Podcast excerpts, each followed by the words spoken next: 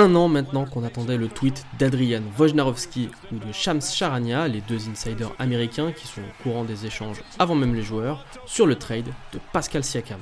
Mercredi 17 janvier, il est à peu près 20h30 et c'est Voj le premier qui annonce que les Toronto Raptors lâchent le Camerounais qui fait ses valises direction l'Indiana. On va détailler toutes les contreparties et les conséquences de cet échange dans cet épisode de Halftime, la chronique basket d'Anthony Chapuis. We have to start with some breaking news. The Indiana Pacers, they have acquired all-star forward Pascal Siakam in a three-team deal. Dans un premier temps, détaillons l'ensemble du trade. Les Toronto Raptors échangent Pascal Siakam et reçoivent en échange Bruce Brown, Jordan Nwora et trois premiers tours de draft. C'est donc les Indiana Pacers qui récupèrent Pascal Siakam, double All-Star et meilleure progression de l'année en 2019. Enfin, les New Orleans Pelicans se greffent dans l'échange et envoient Kyra Lewis à Toronto et un second tour de draft à Indiana. On va pas vraiment s'attarder sur ces derniers, évidemment, l'idée c'est uniquement d'économiser un salaire. Pascal Siakam quitte donc le Canada en ayant laissé une immense trace dans l'histoire de la franchise. Champion NBA en 2019 aux côtés de Kawhi Leonard, cinquième meilleur marqueur de la franchise, troisième meilleur rebondeur et cinquième meilleur passeur. Il est également le troisième joueur avec le plus de matchs à plus de 30 points.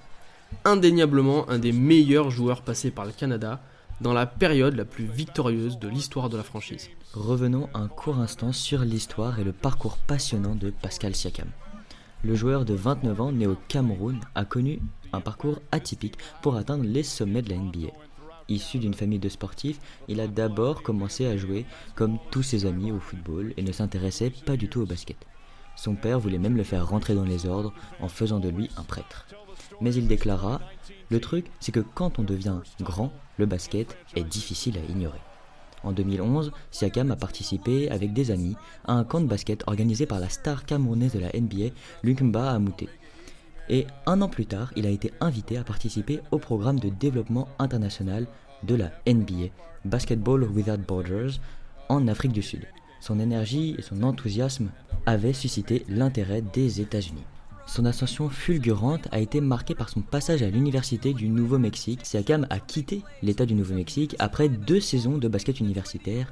Bien qu'il n'ait pratiqué ce sport que pendant quatre années, il est parti en tant que joueur de l'année de la Western Athletic Conference et c'est lorsqu'il a été drafté par les Toronto Raptors en 2016 que sa carrière a véritablement décollé. Siakam s'est rapidement imposé comme l'un des joueurs les plus dynamiques de son équipe. Il est devenu le pilier des Raptors avec ses qualités techniques vraiment impressionnantes et sa capacité à shooter très bien à 3 points comme à monter au panier. C'est d'ailleurs lui, le bras droit de Kawhi Leonard, qui mena les Raptors à la victoire lors des finales NBA face aux Warriors en 2019. Malgré les défis, les blessures, les hauts et les bas, Spicy P continue d'inspirer.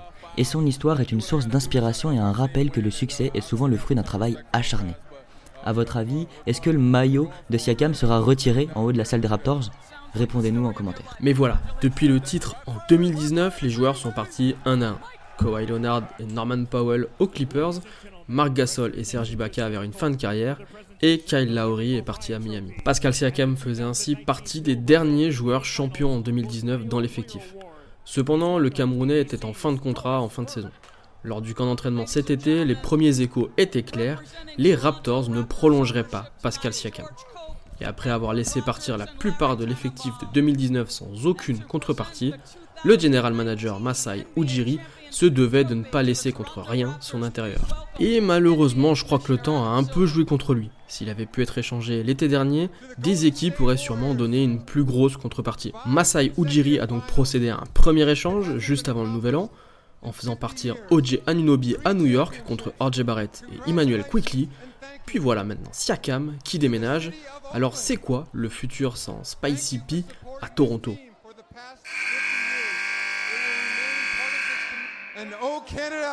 Désormais, les Toronto Raptors, c'est la franchise de Scotty Barnes. Le rookie de l'année 2021 devient première option offensive de l'équipe. Est-ce qu'il s'agit d'une option numéro 1 pour être prétendant au titre? Je crois pas, mais c'est une très bonne première option lorsque tu veux reconstruire autour de jeunes joueurs. RJ Barrett a également démarré l'année chez lui, à Toronto, transféré par New York, le Canadien a bien démarré dans sa nouvelle équipe en ayant plus de responsabilités offensives en ce qui concerne Emmanuel Quickly ses qualités sont bien exploitées par le coach des Raptors, Darko Rajakovic. On entame une nouvelle ère des Toronto Raptors. Et en l'état, bien sûr que ça n'ira pas très loin. D'ailleurs, je ne vois pas comment ils pourraient se qualifier en play-in cette saison. En revanche, on a une première base de jeunes joueurs qui peuvent être développés. Je crois également que le business de Masai Ujiri est loin d'être terminé. Il possède encore de nombreux joueurs qui peuvent faire leur valise pour ramener encore quelques jeunes joueurs. En premier lieu, Bruce Brown, qui ne devrait pas s'attarder de l'autre côté de la frontière. En tout cas, Toronto n'a aucun intérêt à le conserver. Même constat pour Gary Trent Jr., dont le contrat expire cet été, celui de Jacob Puttel est aussi facilement transférable. Tous ces échanges permettent également d'assainir les finances de la franchise, tout en sachant que deux joueurs vont bientôt sortir de leur contrat rookie et demander un plus gros contrat, Scotty Barnes et Emmanuel Quickly. Comme le ménage sera fait, Masai Ujiri pourra proposer un bon contrat à ces deux jeunes. Pour conclure, Toronto ne va plus être ambitieux pendant quelques années. Mais avec toute la jeunesse qui s'accumule, c'est une équipe qui va bien jouer au basket, avec des jeunes joueurs sur tous les postes, et qui va attendre le bon moment pour aller chercher sa star, qui sera complémentaire des autres. On va suivre le projet, mais à mon avis, l'équipe va encore bouger, et on surveillera ça dans les prochaines semaines. Dallas, Sacramento ou encore Golden State étaient sur le dossier, mais finalement c'est bien Indiana qui a su séduire Masai Ujiri pour attirer Pascal Siakam à Indianapolis. Historiquement, les Pacers n'ont jamais été une grande destination pour les agents libres. En même temps, le cadre de vie de l'État de l'Indiana, ça n'a jamais fait rêver personne. Alors du coup, pour se renforcer, il faut le faire par la draft ou par des trades. C'est pour cette raison que le front office a fait le forcing ces dernières semaines pour que l'échange puisse avoir lieu, même si le joueur était libre en fin de saison. Alors au final, les Pacers lâchent Bruce Brown, Jordan Noora et 3 pics de draft pour obtenir le Camerounais. Et je trouve que le trade est plutôt équilibré. Tu récupères un joueur de niveau All-Star sans perdre trop de qualité. Bruce Brown est un très bon joueur, mais c'était le moment parfait pour aller chercher un joueur de ce calibre-là. J'aurais peut-être envoyé Bud à la place, mais bon. D'ailleurs, parlons-en de Bud parce que c'est aussi une pièce que pourrait lâcher Indiana pour encore se renforcer, lui qui sera libre cet été. Mais j'aime bien la construction de cette équipe pour l'instant. Mais le plus important est là, Tyrese Halliburton et Pascal Siakam vont jouer dans la même équipe. On parle tout de même de la meilleure attaque de la ligue, qui rajoute dans son 5 de départ un joueur à plus de 20 points de moyenne. Le lieutenant parfait du meilleur passeur de la ligue. Et avec un finisseur près du cercle comme Siakam, Tyrese Halliburton va continuer de distribuer des caviars à tout l'Indiana. Une machine à highlights. Va falloir peut-être penser à défendre un peu plus, mais ça viendra avec le temps. Je crois que c'est la seule chose qui manque désormais à Indiana.